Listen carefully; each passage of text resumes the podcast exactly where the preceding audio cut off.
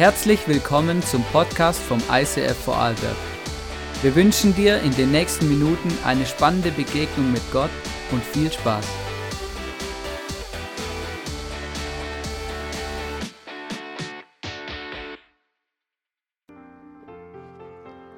William Booth wurde um 1830 in Nottingham, England geboren. Die Familie war arm und er konnte nicht zur Schule gehen und musste im Alter von 13 Jahren mit einem Pfandleiher zusammenarbeiten. Mit 13 Jahren lernte er Jesus kennen und wurde Teil der methodistischen Kirche. Das intensive Lesen und Trainieren anderer Prediger verbesserte seine rednerischen und schriftstellerischen Fähigkeiten weiter und half ihm, ein methodistischer Laienprediger zu werden. Mit 15 Jahren begann Booth damit, im Auftrag einer methodistischen Kapelle auf der Straße zu predigen.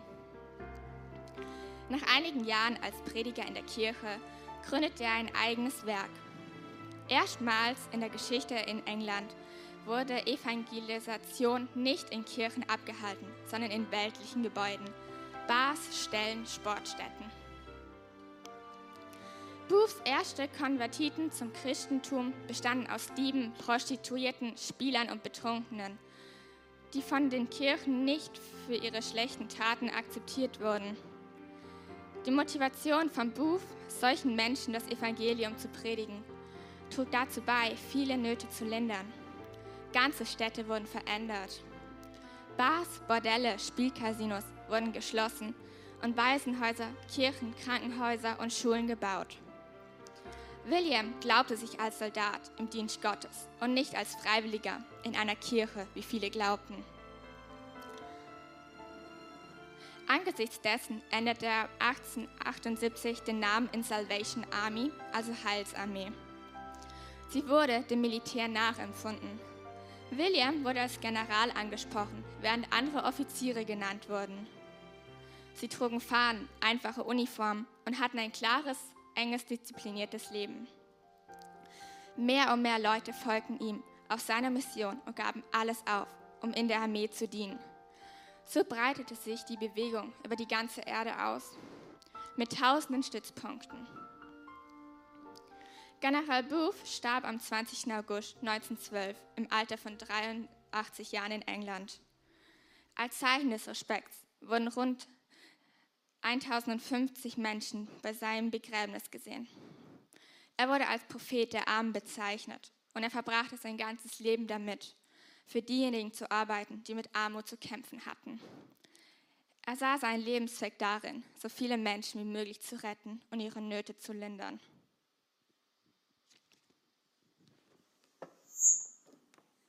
Hey, danke für, das, für die Einführung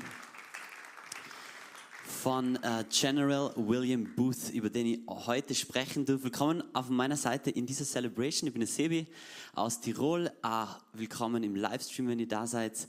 Hey, wir haben gerade diese Serie oder Inspiring People äh, und ihr habt schon einige äh, Leute gehört die letzten Wochen. Und ich möchte euch eben genau diesen General William Booth vorstellen und euch erzählen, wie er in meinem Leben ähm, mich inspiriert hat Jesus nachzufolgen. Und ihr habt jetzt schon einiges gehört. Mal eine kurze Frage. Wer kennt die Heilsarmee? Mal ein kurzes Handzeichen. Okay, schon einige. Wer hat William Booth schon mal gehört? Den Namen? Okay, ein bisschen weniger, aber sehr cool. Ähm, bei uns ist es ja nicht so, äh, so verbreitet. Also ich habe mal gegoogelt, Vorarlberg, nix, Heilsarmee. Tirol, nix, Heilsarmee. Aber in der Schweiz gibt es einiges. Äh, in Österreich gibt es nur in Wien die Heilsarmee, aber wenn man dann in andere Länder schaut, Deutschland, uh, hunderte Stützpunkte, England, Amerika, ähm, merkt man, hey krass, die gibt es in, in, in vielen Ländern der Welt. Und es ist, ähm, heutzutage wird es mehr wie eine NGO gesehen, also so wie bei uns die Caritas oder Diakonie, die sich vor allem um diesen diakonischen Aspekt ähm, bemühen und die machen echt tolle Arbeit, einfach wirklich ganz ähm, Not einfach ganz ähm, praktisch zu lindern. Angefangen hat es aber ein bisschen anders. Angefangen war es wirklich Kirche, es war Erweckung, es war Revival, es war ein Mann, der eine Vision von Gott gehabt hat. Gell? Und dieser William Booth, ähm, um, um ein bisschen zu verstehen, woher der kommt oder wie seine Welt in dieser Zeit war, beschreibt in seiner Biografie England in den 1840, 1850. Gell? Und es war wirklich, äh, ich habe das gelesen und man denkt, hey, das ist nah an der Hölle, also wirklich Hölle auf Erden. Gell? Ähm, er beschreibt es einfach ganz London, waren fast nur Kneipen und Bars. Bei den Bars hat es eigene Stufen gegeben, dass die Kinder den gewässerten Schnaps trinken können, ähm, die sich äh, ganz viele Alko Alkoholsüchtige, also Männer, Frauen, Kinder, die sich, äh, die sich niedersaufen. Ganz viele Leute sind gestorben auf der Straße. Die Cholera hat einfach mal ein Drittel der Bevölkerung ausgelöscht. Ähm, Arbeitslosigkeit, damals war die, die ähm, die Ding, Revolution, äh, die Maschinen, die Dampfmaschinen und alles ist gekommen und plötzlich waren hunderttausende Leute arbeitslos. Gell? Und äh, es war eine mega Armut. Äh, Frauen, Kinder wurden als Prostituierte verkauft, legal, gell? Ähm, unter 14 Jahre. Es war überall Dreck, es war, es war grauenhaft. Und in dieser Welt ist er aufgewachsen, aber er hat einen Lichtblick gehabt, als er 13 war. Er ist eben außen in einer armen Familie gewesen. Doch mit 13 hat hat er von Jesus gehört. Und das hat ihm äh, eine Hoffnung gebracht in seinem Leben. Das war ein Lichtblick. Und er hat gemerkt, wow, da gibt es echte Veränderung. Äh, da, da ist eine Veränderung, die von innen nach außen geht. Und hey, das, das muss die Hoffnung für diese Welt sein. Das muss die Hoffnung für diese Gesellschaft sein in der heutigen Zeit. Und er hat dann beschlossen, hey, diesem, diesem Gott will ich dienen.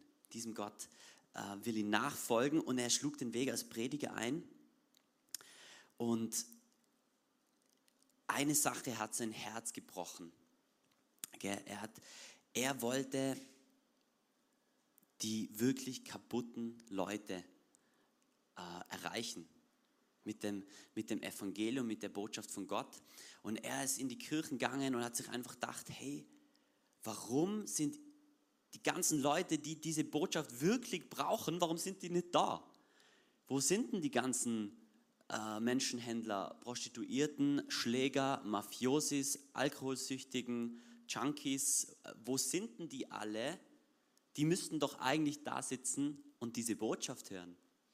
Aber die sind nicht da. Das sind nur die ganzen wohlhabenden, reichen, schönen, äh, braven, angepassten, Sonntagsanzug, mäßigen Leuten, die sitzen da, aber wo sind die anderen? Und das zerbrach sein Herz und er hat sich diesem, ähm, diesen anderen, den unangepassten Menschen, dem hat er sein Herz, das hat einen großen Platz in seinem Herzen gehabt und das hat er von Gott selbst, oder? von Gott selbst. Und da gibt es, äh, mein erster Punkt ist einfach, hey äh, Gott, es ist Platz für jeden am Tisch von Gott. Es ist für jeden Platz am Tisch Gottes. Und wir sehen es einfach immer wieder in der Bibel, ähm, dass es ähm, dieses Gleichnis gibt von diesem, ähm, am Ende, also im Himmel, wird es eine große Feier geben. Da wird es ein großes Gastmahl geben, wo Gott als Gast Geber uns einlädt zum Essen, zum Feiern, uns bedient, uns, äh, sich um uns kümmert. Und Jesus ähm, selbst hat ein Gleichnis erzählt, wo ihn jemand, wo ihn jemand eben fragt, hey, ähm, wo jemand zu ihm sagt, hey, selig ist der, das Brot isst im Reich Gottes. Und Jesus erzählt dann eine Geschichte, wo es um dieses Gastmahl geht. Und die möchte ich euch gern vorlesen. Das ist im Neuen Testament, im Lukas-Evangelium.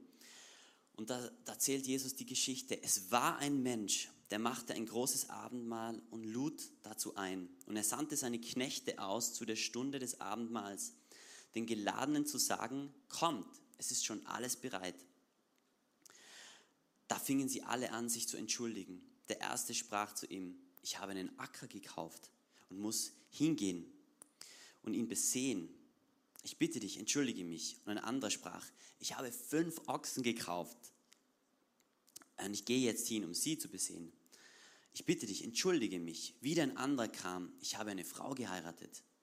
Darum kann ich nicht kommen. Und der Knecht kam zurück und sagte, zu seinem, sagte das zu seinem Herrn. Da wurde Hausherr zornig und sprach zu seinem Knecht, geh schnell hinaus auf die Straßen, auf die Gassen der Stadt und führe die Armen und die Verkrüppelten, die Blinden und Lahmen herein. Und der Knecht sprach, Herr, es ist geschehen, was du befohlen hast. Es ist aber noch Raum da. Und der Herr sprach zu dem Knecht, geh hinaus auf die Landstraßen, an die Zäune und nötige sie hereinzukommen, dass mein Haus voll werde. Denn ich sage euch, keiner der Männer, die eingeladen waren, wird mein Abendmahl schmecken. Jesus beschreibt da so einen Gastgeber. Und also ich stelle mir das so vor, dass der so ein richtig nices Menü aufgekocht hat. Gell?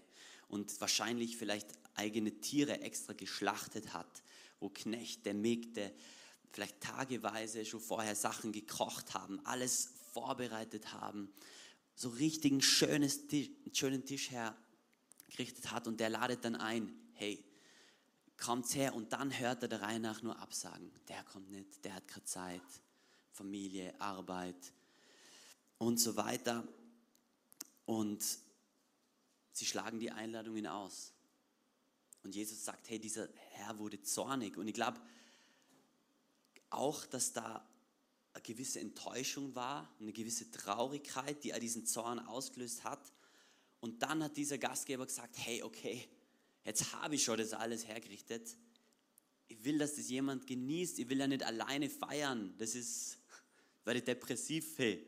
Allein mit dem riesen Ding. Ich, ich, ich möchte es teilen. Ich habe was Gutes hergerichtet. Hey, wenn die nicht wollen, dann dann hol die anderen. Hol die anderen, die vielleicht nicht am Anfang eingeladen hätten. Hol sie rein an den Tisch. Ich möchte, dass die meinen Reichtum, meinen, meine, meine Einladung folgen, dass ich sie verwöhnen kann, oder? Ähm,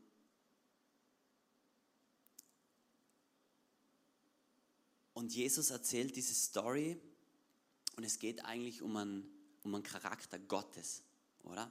Da drin, er beschreibt seinen Vater im Himmel der ähm, Einladung ausspricht, Einladung ähm, für uns Menschen ausspricht von diesem, von diesem Tisch, von diesem Gastmahl. Und einerseits, ja, im Himmel wird es dieses Gastmahl geben und es wird eine Riesenfeier geben. Und dieses Bild hat übrigens meinen Vater vor 33 Jahren bewegt, diesem Jesus nachzufolgen. Der hat gesagt, dieses Bild, dass es einen Gott gibt, der feiert, das taugt mir. Er war vorher im, im Hin, er wollte ein Yogi werden, im Hinduismus war er unterwegs und da geht es immer nur um, du musst dich selbst auflösen, oder? Du, ja, du darfst ähm, irgendwann, alles ist, alles ist ähm, wie sagt man, ähm, Nirvana und Ding, du musst dich auflösen. Äh, und dann plötzlich dieser Gott, der sagt, hey, es gibt, ein, es gibt eine Feier und da will ich, dass du dabei bist, du als Mensch, du mit deiner Seele, ich will, dass du mit mir feierst. Und er hat gesagt, ja, da will ich dabei sein. Auf jeden Fall, ähm, ja, diese Einladung gibt es für die Ewigkeit, aber diese Einladung gibt es von Gott auch schon für uns heute. Hey, komm zu mir, komm zum, an, an meinen Tisch. Ich möchte, dass du meine, dass ich dich verwöhnen darf, dass du mich kennenlernst, dass du bei mir sitzt, dass du in einer Beziehung mit mir startest, dass du mit mir Beziehung hast. Und, und genau Gott ladet prinzipiell alle Menschen ein, oder? Er ladet prinzipiell alle ein. Er will, dass dieser Tisch voll ist. Er ladet jeden ein auf eine Beziehung. Ähm, und wenn du schon mal gesagt hast, hey, ja Gott, ich komme zu dir am Tisch, dann hast du zwei, zwei Aufgaben gleich einerseits du bist der, der auch verwöhnt wird Und gleichzeitig bist du auch einer von diesen Knechten, der gleich wieder rausgeschickt wird und gesagt hat, hey, das Haus ist noch nicht voll. Und du kriegst jetzt eine Aufgabe, lad nur andere Leute dazu ein. Lad nur andere Leute ein an diesen Tisch. Denn ich will die anderen auch bei mir haben, oder? Ich will sie auch verwöhnen. Ich habe Gutes für sie. Und ähm, ich weiß nicht, ob ihr das schon erlebt habt. Ich habe es schon sehr oft erlebt, dass wenn man in der Rolle ist des Einladenden, dass es viele Leute gibt, die haben Ausreden. Die sagen, bitte entschuldige mich, aber ich habe kein Interesse. Ich brauche diesen Tisch nicht. Ich, hab, äh, ich will davon nichts wissen. Mir geht es eh gut. Das Leben ist doch super. Ich habe alles, was ich brauche. Ähm, und wir werden oft äh, abgewiesen, wenn wir diese Einladung aussprechen, oder? Und dann geht es aber eben weiter in diesem Gleichnis und Gott sagt, hey, vielleicht habt ihr die Falschen gefragt. Geht's nochmal raus. Geht's raus und diesmal zu die Verkrüppelten, zu die Schwachen, zu die Blinden, zu die Lahmen. Und die werden kommen, weil die kennen, die kennen sowas gar nicht, so einen schönen Tisch. Die, kennen, die, die sind noch gar nicht eingeladen worden. Und das finde ich mega spannend, äh, was das für uns heißen kann, oder? Vielleicht haben wir einfach die Leute gefragt, die gut situierten, die eh einen Job haben, die ihr Haus haben, die ein schönes Auto haben, wo eh alles relativ gut läuft. Und die entschuldigen sich, ja. Aber ich glaube, Gott sagt, hey, jetzt geht's nochmal raus. Und zwar zu den Leuten, die ihr vielleicht nur gar nicht auf dem Schirm gehabt habt. Weil die kommen und die will ich an meinem Tisch haben. Und Gott sagt, hey, geht's nicht auf, geht's nochmal raus. Und ähm, ich möchte kurz erzählen, wie ich das selber mal ganz praktisch gemacht habe. Ähm, und zwar habe ich, während ich dieses Buch gelesen habe, hat Gott ähm, eben auch zu mir gesprochen und mir das, ähm, dieses Herz für arme Leute irgendwie mal ähm, hat mich da einfach bewegt, oder? Und, und, und vor zwei Jahren ungefähr habe ich dann gesagt, hey, okay, normalerweise macht man, mache eine Geburtstagsparty, lade zu mir nach Hause ein und irgendwie geht es um mich, es geht um, um meine Feier mit meinen Freunden, es ist immer nett und so weiter. Und, und dann hat mir Gott aufs Herz gelegt, hey, mach doch mal die Party mit Leuten, die, die normal mit niemandem feiern, oder?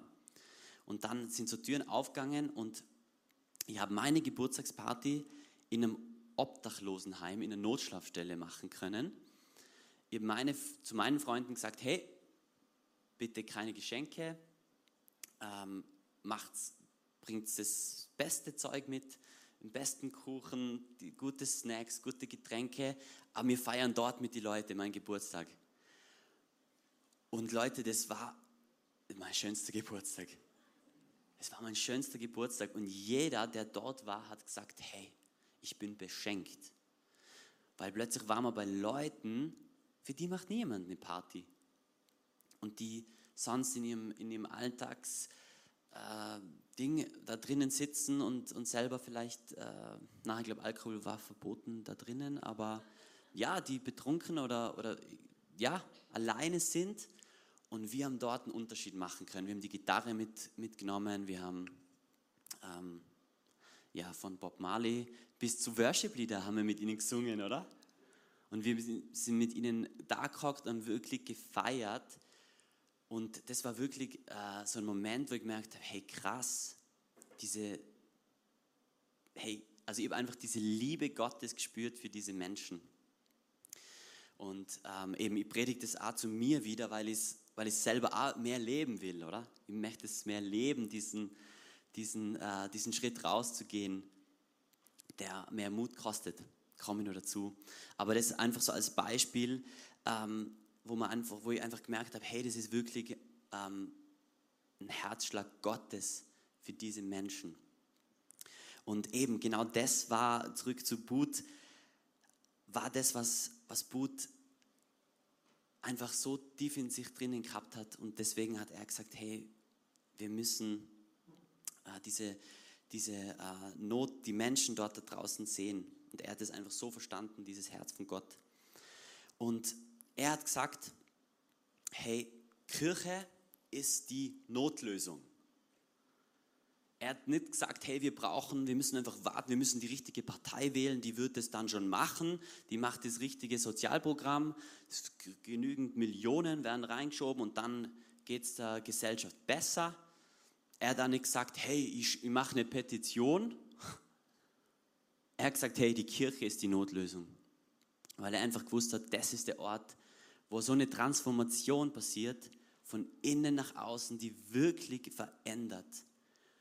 Und ich kann euch das sagen, ich bin Sozialarbeiter. Ich habe mit vielen Leuten, ich habe viele Organisationen gesehen.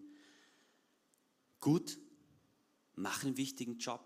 Halleluja, dass es das gibt.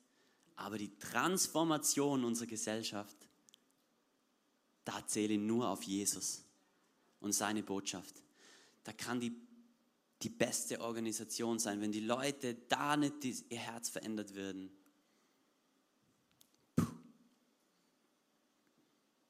keine Transformation. Das sind wie Pflaster auf Wunden, oder? Geht Betreuung, ja, aber nicht Transformation. Und deswegen hat, die, der Booth gesagt, hey, die Kirche ist die Notlösung, Leute. Nicht woanders, die Kirche ist die Notlösung. Und er hat gesagt, da gibt es ein bekanntes Zitat, kommen die Massen nicht in den Gottesdienst, müssen die Gottesdienste zu den Massen gebracht werden. Er hat einfach gesagt, hey, die sind nicht da, da es funktioniert nicht, wir müssen was tun. Wir, we are the church. Und das damalige Angebot war einfach nicht relevant für die Leute. Die sind nicht gekommen, es hat nicht funktioniert. Warum? Wahrscheinlich unterschiedliche Gründe. Ähm, sie dachten, der Inhalt ist nicht relevant für mich. Es sind dort keine Antworten für mein Leben. Vielleicht Angst, hey, Freunde beobachten mich, wenn ich da reingehe äh, da schäme ich mich dafür. Ähm, vielleicht haben sie sich auch für ihren Lifestyle geschämt. Viele haben gewusst, hey, ich bin, ich bin ein Sünder. Ich habe viel verbockt. Ich war im Knast. Ich habe meine Familie betrogen. Ich habe drei Ehen gesprengt. Ich habe, weißt du, ich meine, also viele haben gewusst, hey, da kann ich doch nicht in die Kirche gehen als so ein Mensch. Sie wussten, es sind keine Engel. Ähm, Vielleicht ganz praktische Dinge, hey, ich kann, ich kann die Lieder ja dort nicht. Vielleicht schaut mir dort jeder schief an. Ähm, habe ich überhaupt die richtige Kleidung? Wie zieht man sich da an in einem Gottesdienst? All diese Dinge können Gründe sein, was Leute abhalten, an diesen Ort der Notlösung zu gehen. Er hat gesagt, wir müssen raus. Er hat gesagt, wir müssen was verändern. Er hat angefangen, auf der Straße zu predigen.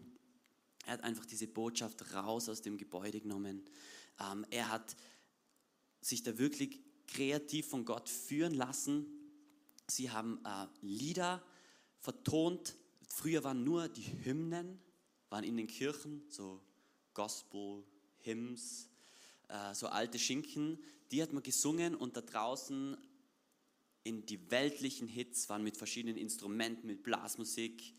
Äh, und er hat gesagt, hey, Why, ein Zitat ist so, warum hat der, also, wie heißt es nochmal, warum soll der Teufel die besten Lieder haben? So hat er gesagt, oder? Er hat gesagt, hey, warum, warum lassen wir der Welt diese Lieder? Hat sie genommen, hat christliche Lyrics dazu gemacht und die haben einfach diese Hits gesungen mit, guten, mit guter Message drin, oder? Dann haben sie, ähm, wenn sie eine Veranstaltung gehabt haben in der Stadt, haben sie einfach ähm, eine Prozession durchgemacht, oder? Eine ganze Musikkapelle, 100, 150 Leute sind durch die, durch die Stadt marschiert, haben gesungen mit Fahnen, haben gewedelt, haben verteilt, bis sie zu diesem Ort des Gottesdienstes gegangen sind und haben einfach Krawall gemacht. Die haben Aufmerksamkeit äh, gebracht, oder? Ähm, und haben, es waren tanzend durch die Straßen und er hat einfach gesagt, hey, wir müssen alles tun, um die Leute zu erreichen. Und da gibt es auch einen eine Bibelvers im Korinther, was ihn auch geprägt hat. Und das, den liebe ich auch, den Vers. Ähm, und der heißt, wenn ich mit Menschen zu tun habe, die arm und rechtlos sind, dann begebe ich mich mit ihnen auf eine Stufe, um sie für Christus zu gewinnen. Ich möchte mich allen gleichstellen, um auf jede erdenkliche Weise wenigstens einige Menschen zu retten. Das alles tue ich für die rettende Botschaft, damit auch ich Anteil an dem Segen erhalte, den sie verspricht.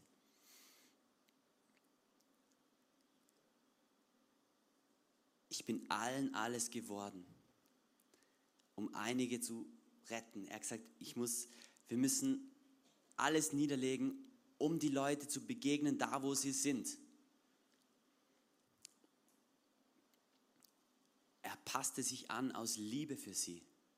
Nicht um irgendwas zu verwässern, zu sagen, okay, na, wir müssen cool sein für die Welt oder was immer. Na, aus Liebe. Hey, wir wollen die Sprache sprechen, die sie verstehen. Und, und er hat gesagt, hey, wenn es bedeutet, ich kleide mich so wie sie und ich tue meine schöne Kleidung weg, dann mache ich das. Wenn es bedeutet, er, früher hat er ganz schön gepredigt, verschnörkelte Predigten geschrieben und irgendwann hat er gemerkt, ein Analphabet predigt besser wie er. Weil der einfach aus dem Herzen raus in einfachen Worten gesagt hat, Jesus hat mich gerettet aus meinem Dreck. Und er ist bei ihm in die Schule gegangen und hat gesagt, okay, dann muss sie lernen, so zu reden, um diese Leute zu gewinnen. Er und seine Familie sind in die dreckigste Gegend gezogen. Er hat gewusst, ich kann nicht zu den Leuten preachen und dann gehe ich zurück in mein Beverly Hills, in mein schönes Haus mit Pool. Dann gehe ich wieder zu ihnen und sage, ja, ich verstehe euch. Na, er hat gewusst, hey, ich muss, ich muss so leben wie sie.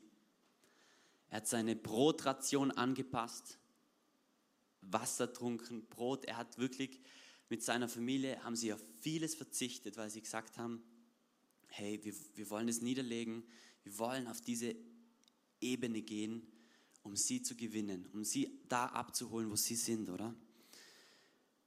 Und das ist seine Komfortzone zu verlassen, ja. Und wer war sein Vorbild? Jesus. Weil Jesus hat genau das Gleiche getan. Er war der Sohn Gottes im Himmel, er hat alles gehabt. Und er hat gesagt, hey, ich verlasse meinen Thron, gehe zu euch auf die Erde, um euch zu retten. Ich verlasse meine Herrlichkeit und verliere alles, ähm, seine Privilegien, seinen Komfort für dich, um mich, um uns zu erretten in unserem Dreck, in unseren Sünden, in unserer Schuld. Und er hatte auch einen großen Preis bezahlt, Jesus. Und zwar schlussendlich mit seinem ganzen Leben, oder? Das hat er bezahlt. Und er hat sein Leben gelassen.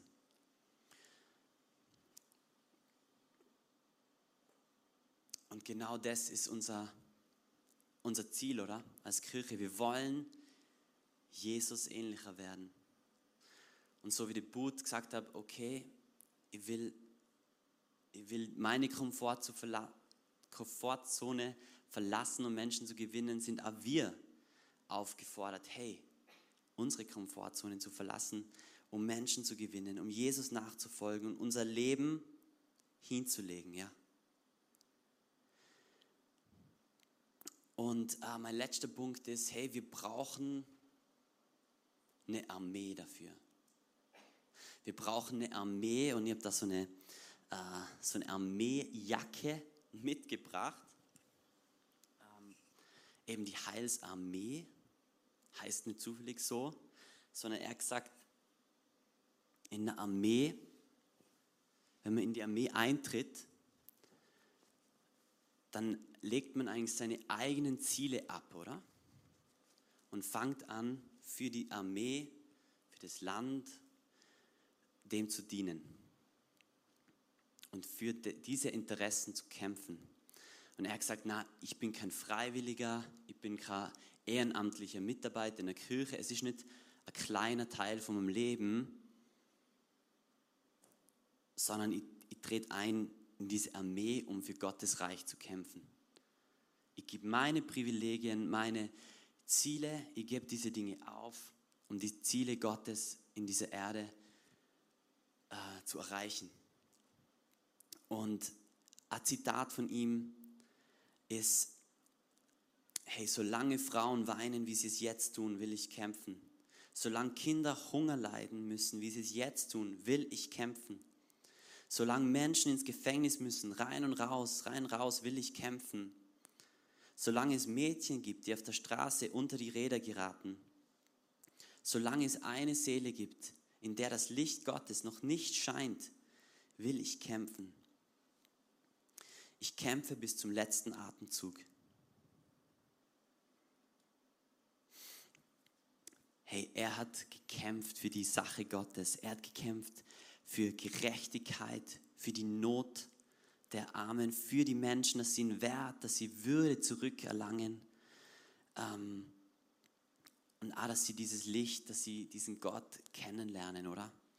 Und er hat so viel Wirbelwind, er hat so viel aufgewühlt. Er war nicht ein braver, braver Christ. Er hat extremst viel Widerstand gehabt. Ähm, sie haben ihn oft zusammengeschlagen. Es würden überall, wo, wo die Heilsarmee äh, das Feuer äh, begonnen hat, sie haben immer gesagt, so, ja, sie haben das Feuer eröffnet. Das heißt, sie haben eine Veranstaltungskampagne in einer neuen Stadt gegründet. Wir eröffnen das Feuer, wir bringen das Evangelium rein. Da hat sich meistens dann eine Widerstandsgruppe, die Skeletons, gebildet. Das Ziel war es, die Heilsarmee einzuschüchtern, zusammenzuschlagen, teilweise zu töten, ihre Sachen in Brand zu stecken und sie zu bekämpfen, weil die viel aufgewirbelt haben, die Heilsarmee. Die hat viel aufgewirbelt, diese brave, angepasste Gesellschaft, die Reichen. Ähm, und, und es war viel Widerstand. Ähm, hey, er hat polarisiert, er hat aufgewirbelt, er hat voll gekämpft gegen, gegen die Zwangsprostitution, die damals war, für Kinder ähm, und für die Armen, die einfach auch unterdrückt worden sind. Und Gott hatte eine unglaubliche Story mit dem General William Booth, der durch ihn Tausende, Hunderttausende Menschen wirklich erreicht hat, äh, wo Leute zu Jesus gekommen sind und ganze Orte sich transformiert haben. Also da waren Städte, die voller Bars, äh, Kneipen, Glücksspielsachen waren, Bordelle. War nach so einem Feldzug der Heilsarmee, war die umgestaltet. Die Bars haben zugemacht, weil es hat niemand mehr Alkohol getrunken. Die Bordelle, aus denen haben sie Waisenhäuser gemacht. Sie haben Schulen gemacht. Sie haben ähm, Krankenhäuser gemacht. Sie haben genau Kinder aufgenommen und so eine Stadt war einfach komplett transformiert durch die Kraft Gottes und durch was die Heilse mir da reingebracht hat. Und das Gute ist, Leute, diese Kraft ist immer noch die gleiche. Die ist immer noch die gleiche. Und, und ich meine, was brauche ich euch sagen? Ihr wisst es wahrscheinlich eh, aber das Ländle ist nicht so schön und so toll und alles ist super, wie ihr denkt, gleich wie Tirol. Es gibt sehr viel Ungerechtigkeit, es gibt sehr viel Armut. Ja, ein Großteil der Leute, das scheint, scheint alles toll, oder? Nach außen, schön, Reichtum. Innerlich ist auch viel kaputt. Aber auch außen, es gibt genug Drogensüchtige. Es gibt genug Leute, die zerstört werden von Alkohol. Ja, es gibt auch Menschenhandel im Ländle, in Tirol. Es gibt äh, Zwangsprostitution, es gibt Prostitution, es gibt hunderte, tausende Jugendliche, die alleine irgendwo sind, die in irgendwelchen WGs sind, aber denen Liebe fehlt, denen diese Kraft Gottes fehlt. Ähm, es gibt genug, die sich einfach besaufen, betrinken, die auf der Suche sind. Es gibt genügend arme Leute, die wirklich nicht genug zu essen haben und, oder auch nicht genug äh, ja, Anteil am Leben haben, Kontakte, Liebe, denen wirklich aber es fehlt. Und, und ich bin überzeugt, Gott hat die Menschen auf dem Schirm. Und er sagt, heute ladet sie ein. Sie haben Platz an meinem Tisch. Und er sagt zu uns, er sagt zu euch und zu mir, Geh zu ihnen. lass deine Komfortzone, verlass sie mal. Es ist, natürlich ist fein, die Tante Hannelore einzuladen zum Kaffee, ist immer nett. Ja, aber lad halt einmal die Nachbarin ein, die, wo du weißt, sie riecht ein bisschen komisch, vielleicht hat sie ja irgendein, ähm, eine Krankheit oder irgendeinen Vogel und ja, lad sie mal ein, oder? Es kostet was. Aber Gott hat diese Menschen wirklich am Herzen und wir brauchen eine Armee. Wir brauchen Armee, Leute, die aufstehen, die sagen, hey, ich nehme diesen, das schaut wahrscheinlich komisch aus, wahrscheinlich, aber die sagen, hey, ich gehe, ich starte in diesen Dienst Gottes, ich nehme diese Aufgabe an, ich ziehe, ich nehme den Auftrag an und möchte für die Sache Gottes einen Unterschied machen in meinem Land, in meiner Umgebung. Und ich möchte die wirklich jetzt herausfordern, wenn du Teil von dieser Armee Gottes sein möchtest, wenn du einen Ruf spürst, vielleicht spürst du jetzt schon eine Not, Not von einem gewissen Menschen, dann möchte ich dich einladen, aufzustehen. Und heute lass es dir einfach egal sein, ob du jetzt mit deinem Mann da bist, mit, deiner, mit deinen Eltern, ob das jetzt irgendjemand komisch findet oder nicht. Aber ich möchte, dass du es wirklich ein Statement setzt vor Gott und sagst, hey, I don't care what others think. Gott, ich möchte, diesen, ich möchte reingehen in diesen Auftrag. Ich möchte was verändern für die. Ich möchte dich echt einladen, wenn du sagst, ja, ich will diesen Auftrag auf annehmen von Gott, ich will meine Agenda hinter mir lassen. Ich will, ich will in diese Armee eintreten. Dann steh auf. Dann zeig es Gott und sag, hey, I'm in. Gib mir meinen Auftrag, Gott. Und ich möchte echt jetzt nur beten für alle, die stehen. Ist voll okay, wenn du sitzen bleibst.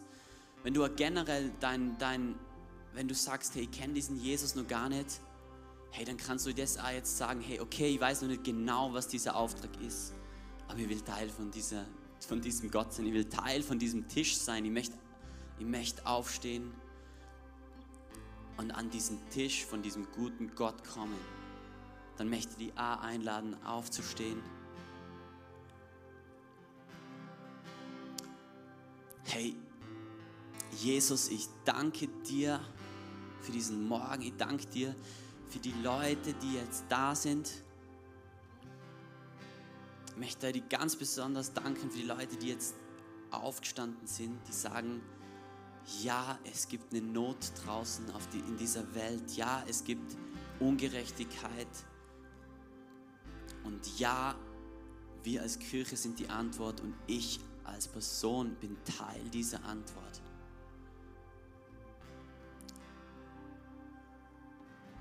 Gott, gib uns diese Liebe für die Armen. Gib uns diese Liebe für die Schwachen, für die Kranken unserer Gesellschaft. In Tirol, in Vorarlberg. Gib uns dein Herz, dass unser Herz zerbricht für diese Menschen. Ich bitte jetzt auch wirklich die Leute, die, die oft enttäuscht worden sind. Hey, niemand kommt mit an diesen Tisch Danke, dass du heute neu sagst, geh noch mal raus. Das Haus ist noch nicht voll, geh noch mal eine Runde. Und jetzt geh zu die Schwachen, zu die Kranken, zu die Lahmen, zu die Blinden. Geh noch mal raus. Danke, dass du heute diese Einladung aussprichst und uns noch mal neu rausschickst. Und danke, dass Platz ist an deinem Tisch, Jesus. Und ich bitte jetzt, dass du wirklich also Berufungsmomente jetzt durch deinen Heiligen Geist jetzt und die nächsten Worship-Lieder ausschüttest, wo wir vielleicht eine ganz konkrete Not, wo du jetzt zu uns sprichst, wo du Leute eine ganz konkrete Not sagst, wo du ihnen vielleicht sagst, hey, die Flüchtlinge vom Heim in Götzis, die gebe dir. Oder diese alleinerziehenden Mütter in deiner Gemeinde. Oder hey, die, die Roma und Sinti, die immer wieder kommen, hey, ich will, dass du für die, dass du sie einladest, dass du für sie dein Leben gibst. Ich danke dir, dass du jetzt einfach zu uns sprichst und uns Berufung hinein, hineinrufst in eine ganz spezifische Not, wo wir die Antwort sind. Und zuletzt, Gott, ich bitte, für, ich bitte von Herzen für Mut. In meinem Leben, Jesus. Gib mir diesen Mut, aufzustehen. Gib mir den Mut, die Komfortzone zu verlassen, Neues zu wagen. Gib mir den Mut, die unangepassten Leuten an, anzusprechen. Egal, was ich für einen Widerstand erfahre.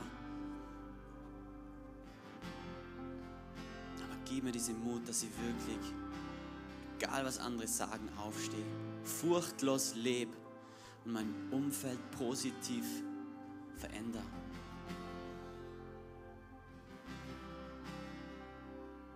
Ja, we are here. Wir sind, wir sind eine Armee Gottes. Wir sagen Ja zu dir als unseren Befehlsführer.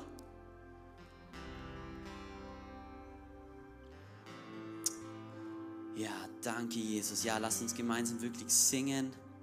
Wir singen den Song Raise a Hallelujah. Und ähm, ja, wo wir wirklich echt, wo Gott betet, dass er jetzt einfach weiter zu uns spricht, uns weiter reinleitet. Come on. Amen.